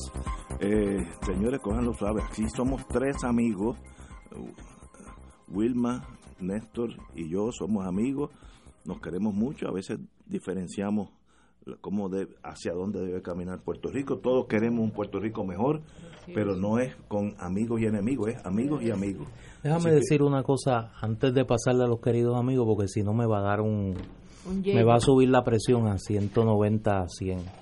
Esos amigos tuyos que te escriben y los que piensan así, no representan ni el 10% de la sociedad puertorriqueña. Puede ser menos. Yo creo que le harían un gran favor a Puerto Rico si buscaran un lugar como la cafetería Versalles en Miami y que se fueran allí todos los días a refocilarse allí y a pasarse el fascismo y a pasarse la locura unos con otros y dejaran al resto del país caminar. Y yo creo que nosotros le hacemos un flaco servicio a Puerto Rico respondiendo a esos cantos de ignorancia, a ese discurso de la Guerra Fría trasnochado, a ese repetir el mismo mantra fanático que ha traído a Puerto Rico aquí. La Guerra Fría se acabó en 1991. Nosotros no podemos seguir repitiendo el mismo discurso trasnochado que nadie en el mundo, nadie en el mundo repite ya. Cuba tiene relaciones con los Estados Unidos. China comunista tiene relaciones con los Estados Unidos. Vietnam, donde murieron de cientos de miles de norteamericanos. Ese mundo, señoras, señores, amigos de Ignacio, ese mundo se murió. Vietnam hoy por tiene eso, preferencia aduanera con Estados por eso, eso se llama most preferred y yo creo que no, y yo creo que nosotros repetir ese discurso que no tiene absolutamente nada, nada que ver con la realidad puertorriqueña, le hacemos un flaco servicio. No solamente eso, que es que están ignorando que los jóvenes, esos, esos jóvenes que por los cientos de miles se tiraron a la calle en julio, no les importa el discurso de la Guerra Fría. No, ven comunistas debajo de las piedras. ¿Por qué? Porque tú le hablas a ellos de un sistema universal de salud y ellos se meten en el Internet y buscan qué es eso. Oye, pero qué bueno está esto. Salud gratuita para el pueblo, todo el mundo por igual. Y les importa un comino si la etiqueta es comunista o capitalista. Y lo mismo pasa, estos jóvenes que están hoy pagando la Universidad de Puerto Rico a unos, a unos precios eh, exorbitantes de matrícula, esos jóvenes no, no les vas a convencer con el, con el discurso de que eso es comunismo, tener educación gratuita. Vete y habla con ellos. Betty habla con ellos. O sea, no pierdan su tiempo ya. Este, si quieren, si quieren llamarme comunista, pues miren, yo lo llevo como, como una medalla de honor, porque el comunismo en, en, en el mundo, pues han sido, pues Pablo Neruda, Pablo Picasso, el mismo Fidel, que fue una de las grandes figuras del siglo XX, eh, que, y váyanse a África y pregúntenle a los de Angola y a los de Sudáfrica cuánto agradecimiento tienen a la revolución cubana. Así que no pierdan su tiempo porque no, no van a lograr nada fuera de, de, calentarse el oído yo, ustedes mismos. No tengo nada en contra del análisis tuyo, el de Néstor, etcétera. Ahora, Puerto Rico, varios países que eso es lo malo, la tragedia esta. Mira, uno de, de los banqueros bien grandes dice, mira, y que la Guerra Fría se acabó. Según este señor que mueve el mundo bancario, la Guerra Fría sigue. Pero demuestra que estamos hablándonos sin comunicarnos. Ustedes están analizando un país que es el correcto, que este señor dice o, o no saben que ustedes existen. Por tanto, aquí hay que tener como un acercamiento de todos los puertorriqueños, desde los fascistas eh, de Franco hasta los estalinistas de Stalin, donde tengamos a Puerto Rico como meta. Yo creo que eso es básico, porque si no, entre estas cosas que yo he dicho hoy, de amigos que me han mandado mensajes, no, no hay diálogo, no, no, no hay forma de comunicarse entre unos y otros y eso es malo para un país. Pero, pero son es una especie en peligro de extinción. Pero es que hay que a veces reconocer que con la ignorancia no se puede dialogar. Bueno, está bien. O sea, la única forma de superar la ignorancia es con educación y si un y si un ignorante no se quiere educar, pues lamentablemente no sale de la ignorancia. Pero esos son los que mueven los, los dos partidos principales, esos, esos. Yo no creo eso. Bueno, bueno, pues muy bien, ahí diferimos. Señores, Vamos a hablar de otras cosas. Vamos a oye, tenemos a un aguacate. para la tierra. Un aguacate aquí delante que me lo llevo para casa ya mismo. Y tenemos al amigo Luis Ángel Curbelo y vamos a hablar algo de la agricultura de Puerto Rico. Vamos a ver si por lo menos tenemos algo de esperanza en el día de hoy. Hola, amigo. ¿Cómo estamos? Buenas tardes. ¿Qué lo trae aquí a Fuego Cruzado? Bienvenido. Gracias, gracias por la invitación. Eh, lo que me trae es que eh, recientemente pues el hormiguero se ¿cómo se dice? se avivó por unas acusaciones, un referido que hubo al secretario de, Agricultura. Y todo el mundo empieza a especular qué es lo que ha pasado y, empieza a, a desviarse ese tema y se empieza a hablar de otros de otros temas como es el fracaso que tenemos nosotros en la agricultura por la falta de mano de obra que nos ha llevado a la gente del del cafetal a estar sufriendo cuando ya nos estamos recuperando de una de un huracán de unos huracanes que devastó nos mandó al punto cero a la agricultura y nos estamos recuperando en el cafetal, estamos, se están logrando buenos precios en, en todos los renglones del café, pero tenemos el problema que no tenemos la mano de obra, porque la mano de obra, sí, para recoger el café, para ah. mantenerlos en la finca, superando y, y manteniéndolas, porque Dicen que el español es la sangre del espíritu. Yo digo que la sangre del espíritu de nosotros es la, el, café, lo que, lo que coge por nuestras venas, ¿no? Y es un problema que tenemos y que la gente debe saber que no hay gente para recoger el café. Wow, no sabía eso. Y entonces ahora mismo eh, hay gente que está pintando la, el cafetal como si no hubiese pasado nada. Líderes o pseudo líderes agrícolas que, que están hablando de que hay, hay una, una nueva bonanza en, en, el, en el, cafetal, pero no es así. Eh, ahora mismo los precios que se pagan para el recogedor eh, son precios altos. Para recoger un almud se está pagando hasta 8 y 10 dólares por 28 libras por, por almud. Pero no aparece la gente a recogerlo. Y, y, y en años pasados ha habido otras soluciones.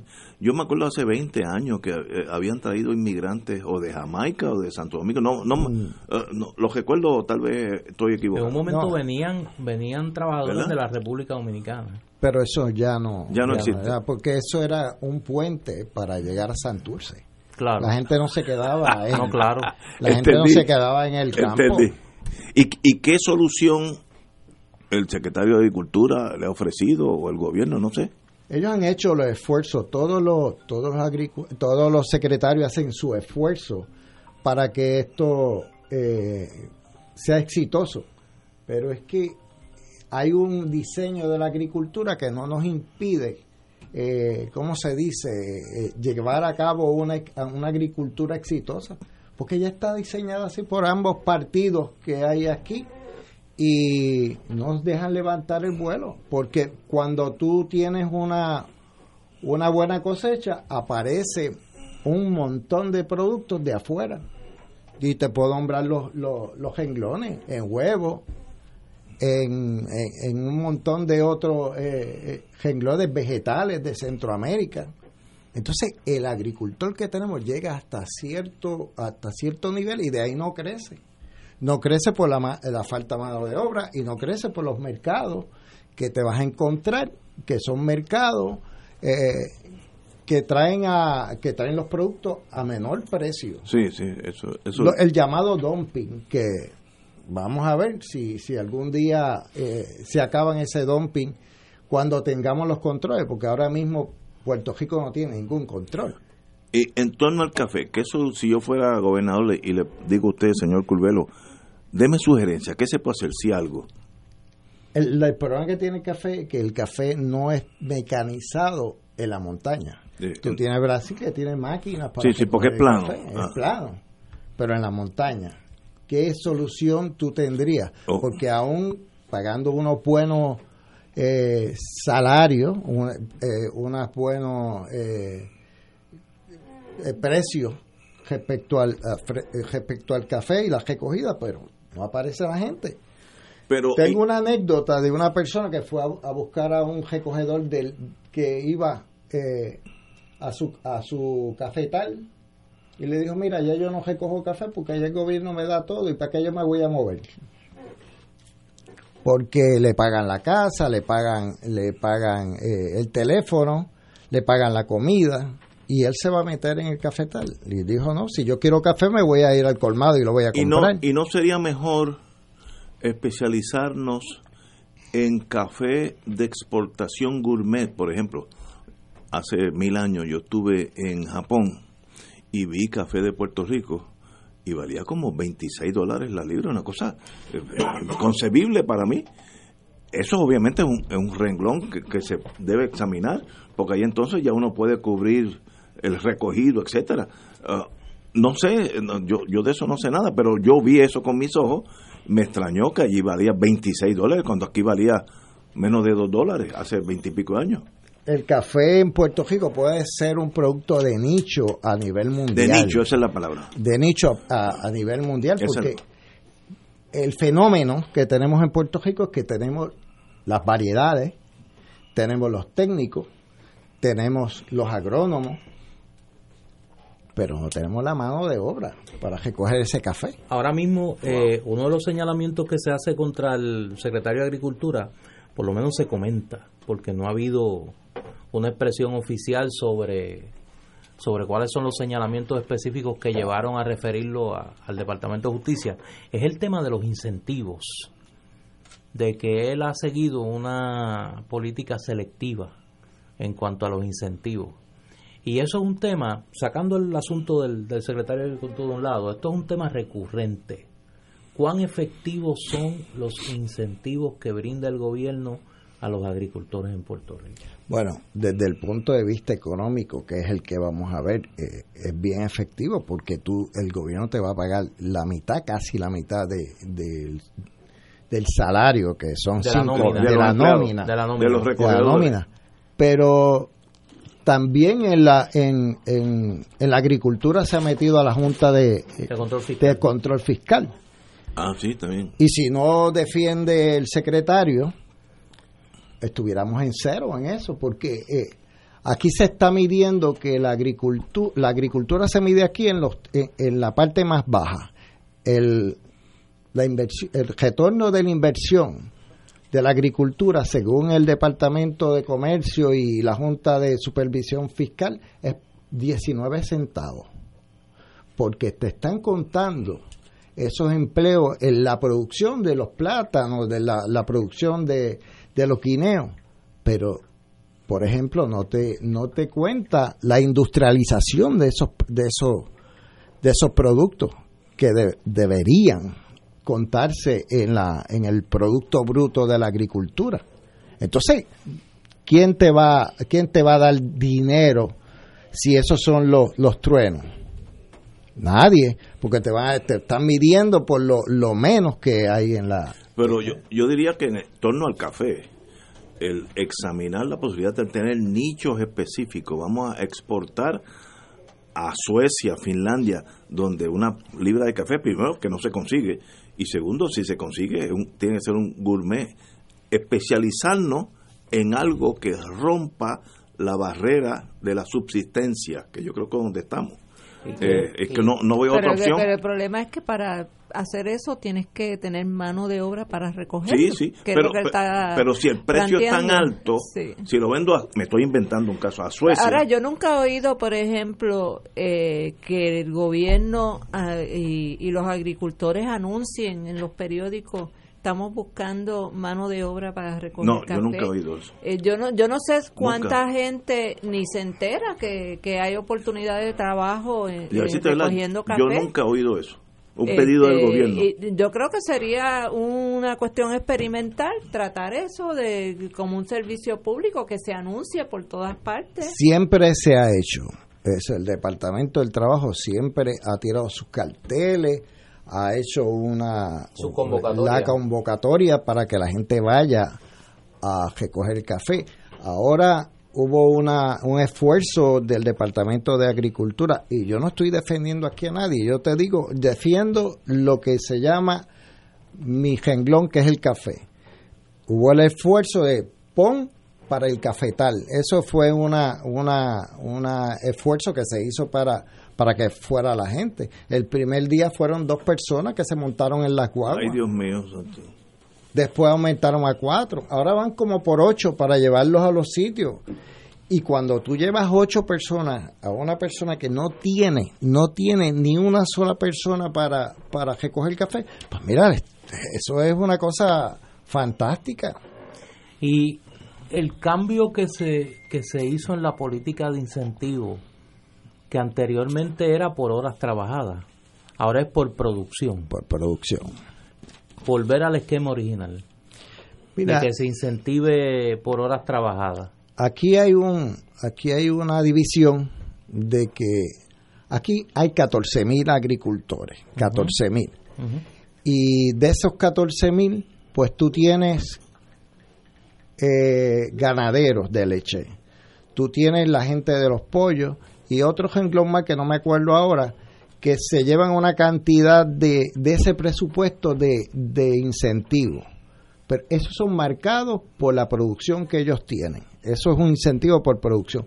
Pero el gesto, que es el café, eh, los plátanos, todo eso, eh, son 23 millones de dólares, creo que, que por ahí, que ahora mismo están bajo el ojo de, la Junta para que se eliminara, porque lo que hicieron fue reducir lo que iban, iban a dar para, para los, subsidios eh, de, salario. ¿no? Y eso sería liquidar la, el, industria café en Puerto Rico. Eso es así, eso es así, porque... Y el problema de las semillas que tú un momento dado me habías comentado, de, de la adquisición de semillas que ustedes tenían Aquí hay semillas de café, pero no hay quien las siembre. Volvemos de nuevo. hay, hay viveros que el contrato del gobierno, yo creo que son 5 millones de, entre todos los viveristas, 5 millones para, para eh, de siembra de, de café. ¿Quién lo siembra? ¿Qué tú vas a hacer con sembrando café si no tienes a nadie que va a recoger el que va a recoger el café? Primero que, hay que deshiervar, eso no es tan fácil. O sea, hay que hacer un, proyecto integrado para, para el, cafetal. O sea, no es tan fácil como decir, ah, ¿Y el Departamento de Educación? ¿Ha habido alguna colaboración entre agricultura y educación? Yo he visto que hay unas escuelas que tienen huertitos y eh, hay, algo para que los niños se se incentiven eh, como futuros agricultores.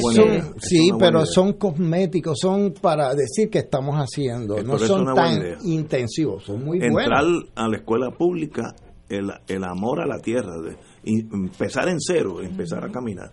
Es una buena idea. No. Eso se, eso se ha hecho, se han hecho muchos esfuerzos. Ahora Gestar tiene, eh, tiene, tengo entendido, un programa con los agrónomos para sembrar, para hacer, huertos caseros.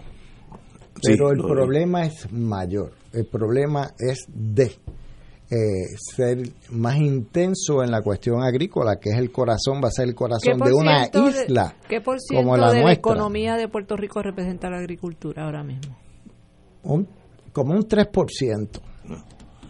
Igual, como un 3%, 3.9%. El turismo está por ahí. Del Producto Bruto. Sí, sí. Luis Ángel Curvelo, lo tenemos que dejar. Un privilegio dejarlo dejarlo ahí. Me da mucha pena. Mire, me está llamando la falange. Espérate. Suave. suave, que estos muchachos, suaves muchachos. Eh, de más está decir que la agricultura es la nación americana. Eh, en Estados Unidos, eso me lo explicó un, gran industrial de Estados Unidos, la General Electric, me dijo, no, la fuerza de Estados Unidos está en la agricultura, no está en, en las turbinas de gas.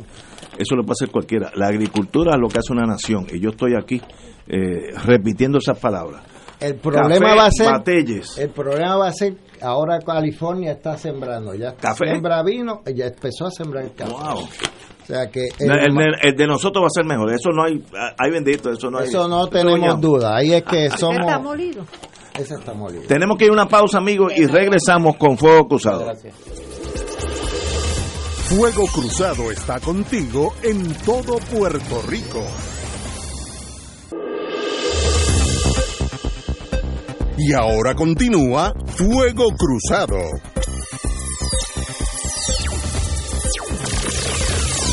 Regresamos amigos y amigas a Fuego Cruzado. Tenemos con nosotros una visitante muy querida por Fuego Cruzado, la amiga Eva Prados, del Frente por la Auditoría de la Deuda, que la trae por aquí, Eva. Buenas tardes. Que viene a hablarnos de una actividad que es este domingo, 20 de octubre. Dino, dino. Bueno, muchísimas gracias por la oportunidad. Pues estamos aquí para anunciar nuevamente que tenemos este domingo la marcha Cero Recortes a las Pensiones, el Frente en Defensa de las Pensiones, que es una coalición de organizaciones que representan a pensionados y como lo que es el capítulo de pensionados de la Federación de Maestros, capítulo de pensionados del Colegio de Trabajadores Sociales. Eh, únete también la campaña Construyamos otro acuerdo. Nos hemos unido en esta actividad donde estamos convocando a los pensionados, a sus familiares y a todas las personas, ¿verdad?, que quieran mostrar su, su solidaridad y su rechazo a la propuesta que hay actualmente de recortar las pensiones para eh, el pago de la deuda, ¿verdad? Y el impacto que eso va a tener tan terrible, no solamente en nuestros pensionados y sus familias, sino en la economía. Así que estamos convocando para este domingo a la una de la tarde desde Plaza Colón hacia Fortaleza. Eso en el viejo San Juan, Plaza Colón es abajito, al lado del Tapia, y de ahí caminan a la Fortaleza. Sí, a la una de la tarde. Sí. Es, el tema es cero recortes a las pensiones. Sí, porque básicamente se ha manifestado especialmente por la gobernadora, ¿no? De que eh, ahora con este nuevo plan de ajuste de la deuda que se ha radicado, los pensionados han negociado estos recortes a las pensiones y no es así. Es simplemente un comité creado por el mismo proceso de quiebra, que es el Comité Oficial de Retirados, el que ha llegado a unos acuerdos con la Junta, pero ese grupo fue creado, como ya mencioné, por el Tribunal Federal y no así por los mismos pensionados. Y hay una multitud de organizaciones, de hecho, varias de estas organizaciones que convocan a la manifestación de este domingo han solicitado reuniones con la gobernadora y por eso mismo hemos eh, decidido hacer esta marcha eh, hacia la fortaleza en reclamo de que la gobernadora bien ha dicho que no está a favor de los recortes, pero nunca se ha querido reunir con las organizaciones que precisamente estamos luchando en contra de estos recortes. Así que queremos mandar un mensaje contundente a la gobernadora donde decimos los pensionados no están de acuerdo con los recortes, ni sus familiares, ni las personas que vamos a estar allí en solidaridad con ellos cuando usted dicen cero recortes a las pensiones, eh, ¿qué quiere decir? En, obviamente que los pensionados continúen recibiendo 100% de sus pensiones. Eh, el gobierno va a decir, pero es que la Junta me, me, dijo que eso hay que bajarle un 10%, algo así, no sé lo que dijo la Junta. 8.5. 8.5. Después de, de mil dólares, algo por el estilo. Esa es una cosa que, que hay confusión, eh, porque yo por lo que leí entendí que era el 8.5 después de, después de los 1200, o sea, el, el exceso. Pero entonces veo gente sacando tablas donde multiplican 8.5 por la totalidad de la pensión, entonces salen unas cantidades increíbles versus que si tú lo haces sobre el exceso de los 1200, pues entonces eh, es una cantidad mucho menor. No debe, debería ser cero, pero quisiera que aclararas eso. Sí, eh, lamentablemente el Nuevo Día, de hecho hemos hecho ese señalamiento al Nuevo Día, hizo, publicó una columna hace unas semanas atrás de hasta portada, afirmando que los recortes eran de un en el peor de los casos de unos 50 dólares mensuales y utilizaba la ecuación que estás mencionando, que es aplicarle el 8.5 al exceso de los 1.200, pero esa ecuación es incorrecta y se lo señalamos al Nuevo Día, a su eh, periodista Joanny Isabel. Estamos esperando que se corrija ese error, pero la realidad es que lo que se protege son aquellas pensiones que es hasta 1.200 dólares. Es decir, si usted, su pensión es de 1.200 o menos, usted no va a recibir recorte, pero si su pensión es de 1.200 o más,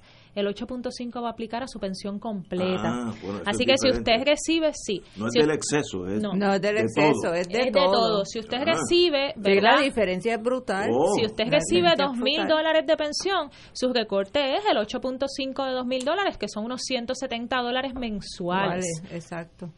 Así que no es y es lamentable porque muchos pensionados han confiado de, esa publicación del Nuevo Día y han eh, creído, ¿verdad?, que el recorte es menor, pero la realidad es que cuando vamos a las tablas y al info, y a lo que es el plan de ajuste es el 8.5 a toda la pensión. Yo hasta este momento pensaba que era del exceso sobre 1200. Sí, porque no sabía que era de la totalidad, es bien diferente. Pues eso fue lo que se publicó. Eso pues se publicó. Pues eso es bien diferente, hay que corregirlo porque eso es una gran diferencia. Y hemos estado, y lo hemos solicitado el nuevo día, de hecho yo me encontré con Joan Isabel en esta visita a Washington, que también fuimos a ver la vista del Tribunal Supremo, y la, lo que ella me planteó fue que iba ¿verdad? a esperar una unas aclaraciones que la Junta le iba a dar sobre esos datos, pero hasta ir a la fuente del Comité Oficial de Retirados le, le, aclara que definitivamente es a la pensión completa y por eso es que nos preocupa, porque definitivamente sí hubo una propuesta original que era de la Junta, que esa propuesta era más era escalonada, tenía distintos tipos de intereses para pensiones eh, ajustados a, a, las distintas pensiones. Aquellas pensiones más pequeñas recibían un 5%, las pensiones más altas un 25%. Y eso es importante clarificarlo porque mucho de lo que se ha dicho es mejor un 8.5 que un 25%.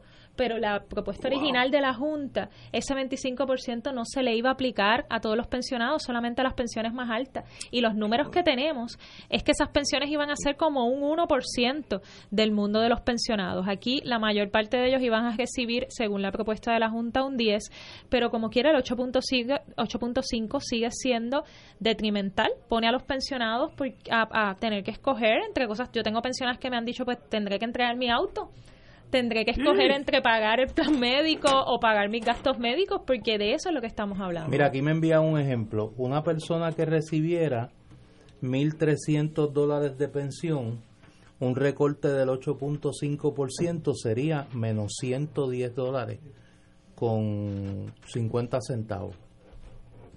Eso es lo que estamos hablando. Y eso es una diferencia para una persona que de lo que vive es de su pensión. La, la, la, tragedia de Puerto Rico es que las pensiones ya son bajas. Es un país este, de, de ingresos uh, pequeños y las pensiones son bajísimas. Yo lo comparo con, con los amigos míos Además que ese es dinero que tú sacas de la economía. Porque, seguro, esos pensionados que, tienen esas, pensiones de más de dos mil dólares, pues son los que te van a comer por lo menos una vez a la semana, Gasolina, van al cine, van al cine, este, compran ropa, y, todo eso O sea que es, eh, es, eh, es regresivo. Eh, es, totalmente regresivo. Empezando con pensiones que ya eran ridículamente bajas. Si lo comparamos con la, la misma maestra en Estados Unidos, es la mitad de la pensión.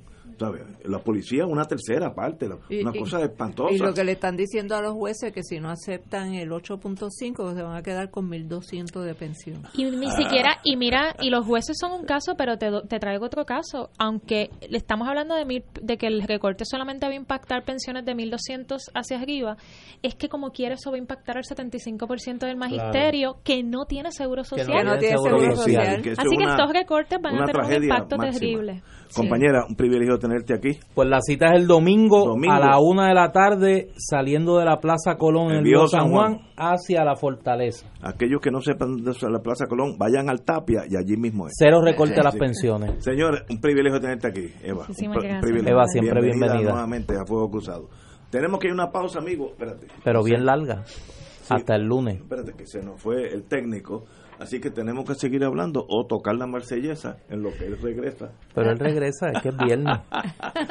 el hombre está tenso con el juego de, Houston y los Yankees. Hoy juegan los Yankees y si pierden se van para su casa. Exacto. Y yo, como ustedes saben... Y la Serie Mundial sería Houston y Washington mi primer equipo ha sido siempre New York Yankees, pero si se van, creo que se van a ir bajo a Washington DC con, los antes eran los, los nacionales. Los nacionales son los nacionales. Señores, tenemos que irnos. Wilma, buen viaje a Azerbaiyán. no te metas, mi mamá te diría, no te metas en problemas. hasta, hasta el lunes, amigos.